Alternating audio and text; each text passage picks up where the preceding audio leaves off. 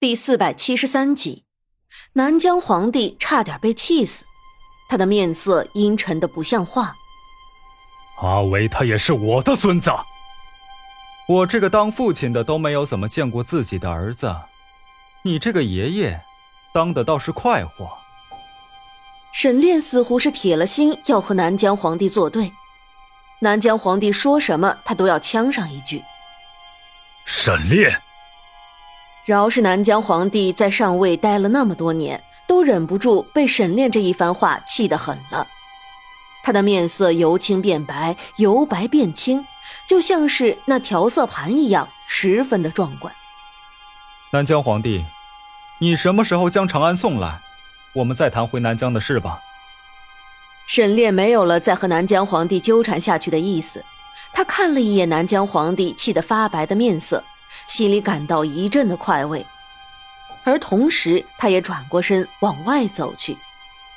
沈炼，沈炼！南疆皇帝一连喊了好几声，沈炼都没有再回头，气得他把桌子上的东西全部都扶到了地上。可恶！沈炼的身后是一片怒意盎然，但沈炼的心情却是这么多天以来第一次好了起来。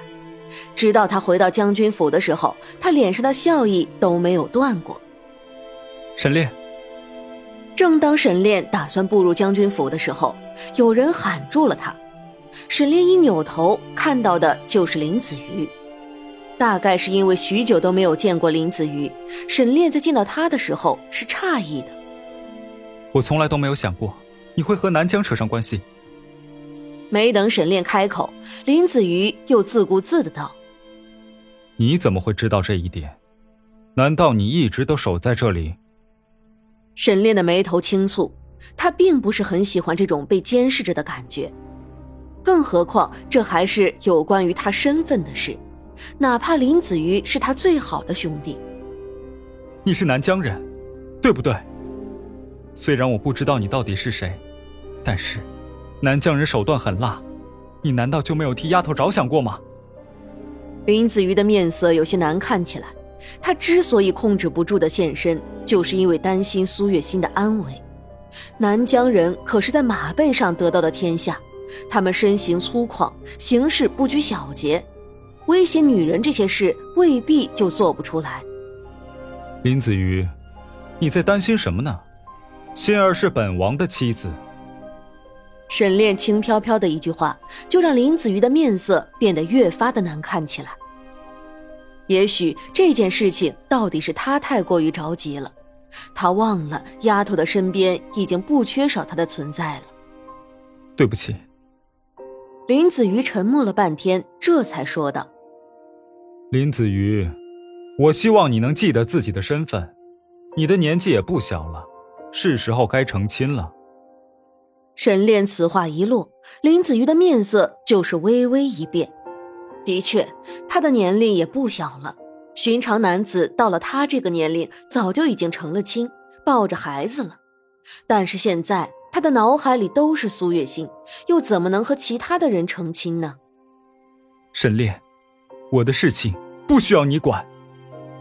林子瑜说完，便更像是落荒而逃。等一下。直到林子瑜走出去了好几步的距离，沈炼才喊住了他。林子瑜，京城里的那些云鬼波谲，还在等着你去一一道破。你现在不是应该赶紧赶回京城吗？这里的事情不需要你的操心。沈炼只能这样说，他对于林子瑜的敌意还是很深的，因为林子瑜实在是太过于聪明了。若是他没有那么聪明，也许他还并不会这么担心。是。林子瑜苦笑一声，既然苏月心现在已经有了沈炼护着，他就算是离开又何妨？他落寞的离开将军府，却在街道上与苏月轩面对面的遇上了。看你的样子，似乎过得不是很好啊。苏月轩一点都没有要避讳的意思，迎面对上了林子瑜。林子瑜眯了眯眼睛，面上的表情是有些令人琢磨不透的。丫头已经过上了平静的生活，你却一直都不肯走。难道你是有什么计划还没有完成？林子瑜才不在意这一点，他在意的是苏月轩到底在打什么主意。沉寂了三年的人，竟然也在这个时候冒出了头，并且在苗疆待着，似乎一点负担都没有。这让林子瑜不得不担心。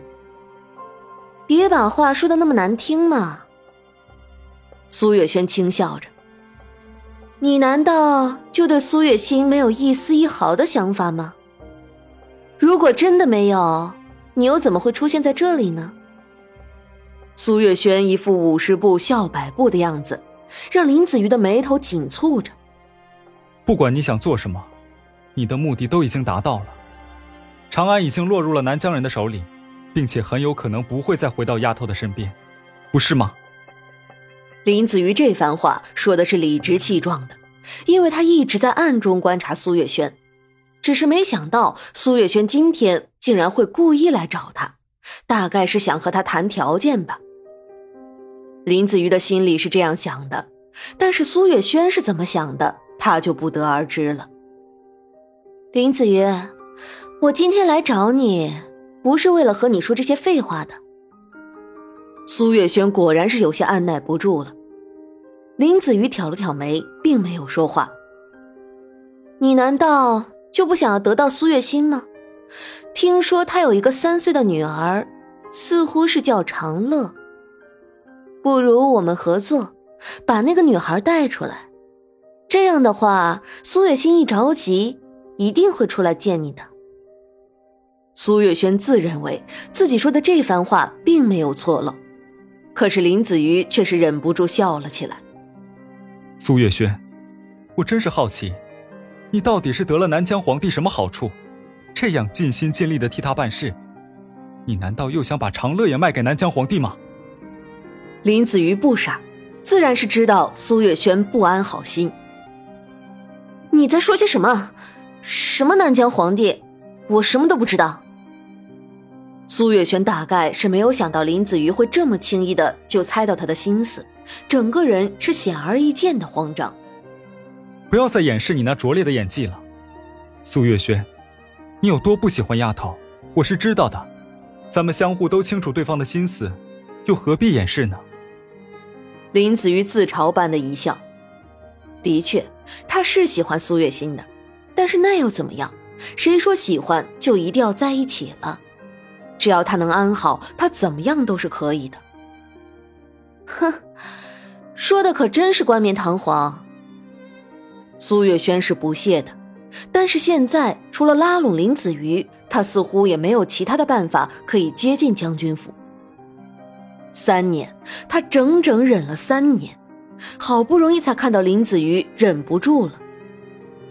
他本来还以为会有什么好事发生，没想到竟然会是这样的一幅画面。浪费时间。林子瑜也不知道是想到了什么，微微挥了挥衣袖。便转身离开了。苏月轩看着林子瑜渐渐离开的背影，面上的表情是难以言喻的。也许苏月心那边，他有了一个更好的办法可以接近了。片刻之后，苏月轩在伪装成一个老太太之后，便去了将军府。沈炼和苏月心之间虽说没有太大的隔阂，但两个人之间到底是闹得有些不愉快的。于是，沈炼让如意转告苏月心，自己找到让长安回来的办法之后，就去了书房。他不愿意过来见我。苏月心坐在床上，听到如意的回话之后，神色是落寞的。他已经在床上躺了好几天了，沈炼这两日一直在外面，好不容易今天回来了，却不肯过来看看他。